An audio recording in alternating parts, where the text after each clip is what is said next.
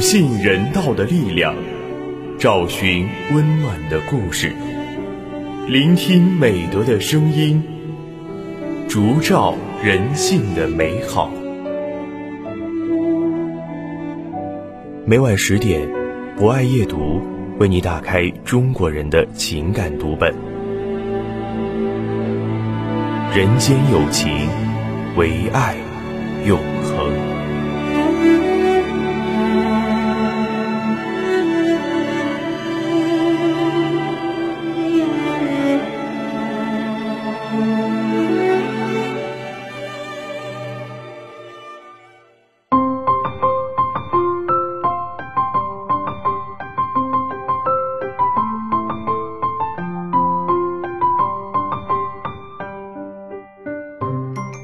人间有情，唯爱永恒。大家晚上好，欢迎收听今晚的博爱夜读，我是今天的主播木林。在今晚的节目中，我将为大家推荐由明前茶撰写的文章《陌生城市的忘年交》。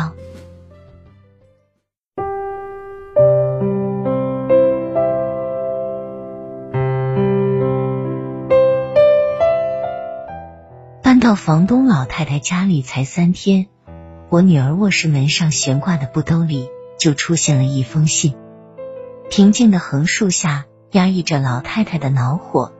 小楷字体的信中写道：“姑娘，你的落发堵住浴室的下水道了，洗完澡忘了清理地上的头发，可不是一个好习惯。另外，不要在晚上九点半后使用吹风机，谢谢。”我的睡眠很轻的，你到我这个岁数就会明白，半夜被吵醒是什么滋味。房子是老太太的儿媳在网上挂出来的。我女儿刚从英国留学回来，要到一家事业单位入职，刚好符合老太太儿媳租房选择的标准。女孩受过良好教育。在靠谱单位上班且很少加班，安静，不养宠物，没有男朋友。老太太儿媳特别说了替老太太招个同住的年轻人的理由。她说，公公去世不到一年，老太太活得太悄没声息了，广场舞也不跳了，也不参加聚会了。连满阳台的植物似乎都感知到女主人精神上的萧瑟，死了一多半。我女儿实地看了看老太太的房子，老小区，周围交通便捷，干净的小吃店和果蔬超市林立。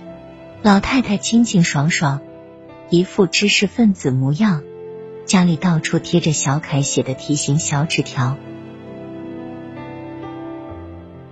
于是我女儿决定将次卧租下来。女儿开开心心搬进去后，没想到在老太太眼里，晚上九点半就算半夜了。女儿得赶在晚上八点半之前回家洗澡，将浴室玻璃门上的水渍用大毛巾擦净，吹干头发，捡拾落发，拖地，一切安顿停当，进卧室才算松一口气。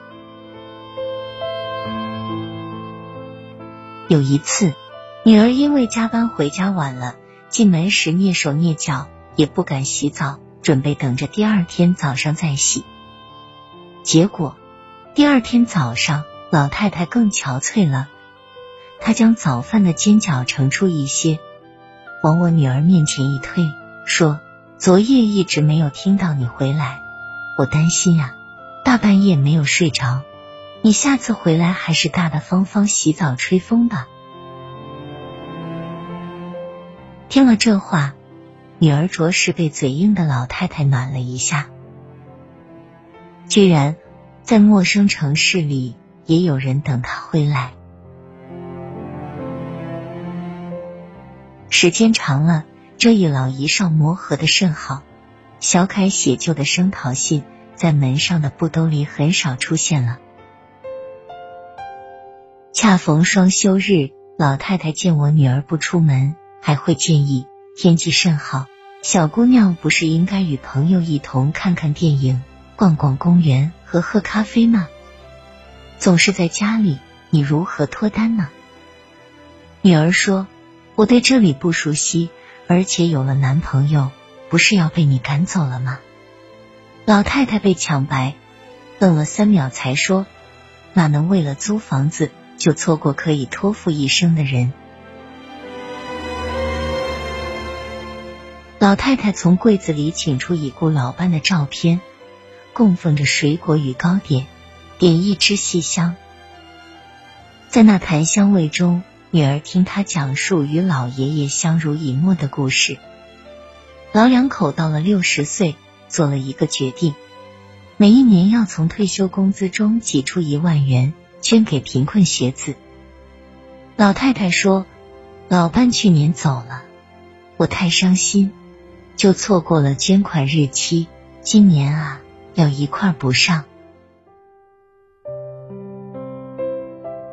女儿没有想到，一个攒了洗澡水、洗拖把、冲厕所的节俭老太太，还有这样慷慨的时候。女儿一时不知道如何安慰她，任何宽慰话在这段感情面前都显得轻飘。想了想，只能问他。老爷爷对你的生活有什么交代吗？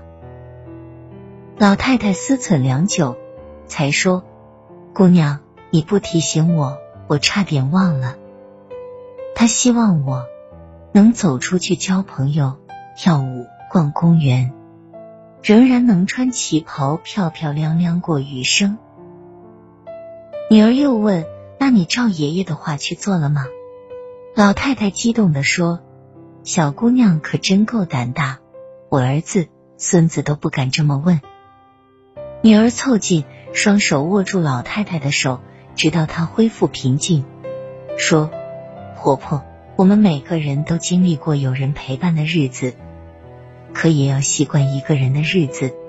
从明天开始，打开微信，找你的老朋友相聚跳舞吧。你过得好，爷爷在天上看到。”也会宽慰的。谁家的小院儿，刚升起的火炉，微风透过半掩的窗户。谁家的小孩儿在院子里跳，里间传来爸爸的。相爱难，才体会着幸福。享受着依偎生活的温度，红墙有绿瓦相陪，才不会孤独。苦辣酸甜搅拌成幸福。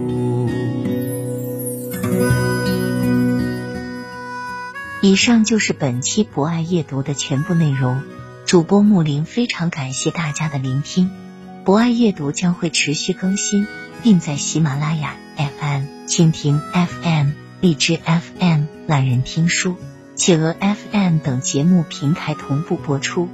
如果您也喜欢这档有声节目，可以关注我们并参与互动交流。欢迎在评论区留下您真诚的声音与足印。人间有情，唯爱永恒。让我们下次节目再见。也收获欢乐。平凡灿烂人间的烟火，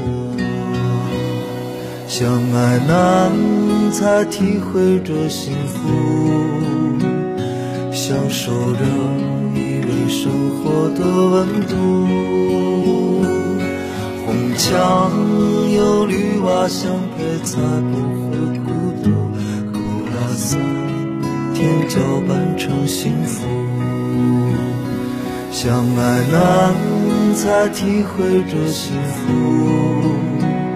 享受着依偎生活的温度。红墙有绿瓦相陪，才不会孤独。